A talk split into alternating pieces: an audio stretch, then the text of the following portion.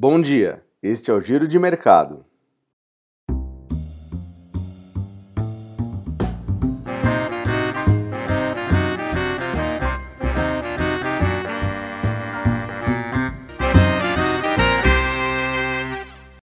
O Ibovespa fechou a semana em leve alta de 0,17%, nos 101.521 pontos. No Brasil, a semana foi marcada por preocupações com a situação fiscal, levando o Ibovespa a ficar abaixo dos 100 mil pontos no início da semana passada. Para apaziguar as preocupações, tanto o presidente Jair Bolsonaro como o ministro Paulo Guedes buscaram expressar mensagens a respeito da posição do ministro dentro do governo. Além disso, ainda na seara econômica, seguiram as discussões sobre espaços no orçamento para acomodar os investimentos em infraestrutura e a transformação do auxílio emergencial em um novo programa de transferência de renda permanente, o Renda Brasil.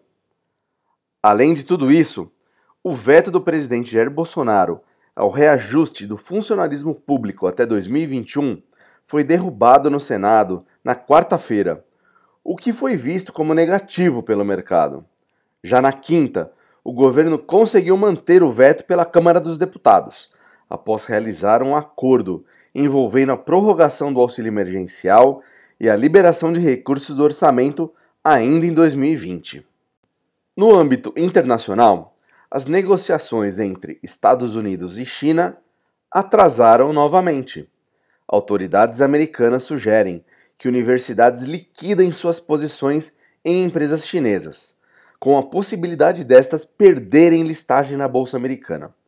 Além disso, o presidente dos Estados Unidos, Donald Trump, anunciou que estuda dar incentivos fiscais às empresas que tragam empregos do exterior de volta e impor tarifas sobre aquelas que não aderirem, caso reeleito ainda na seara eleitoral, apesar das tensões estarem em alta nos Estados Unidos devido à proximidade das eleições, democratas deram um sinal positivo sobre o pacote de estímulo após semanas de embate.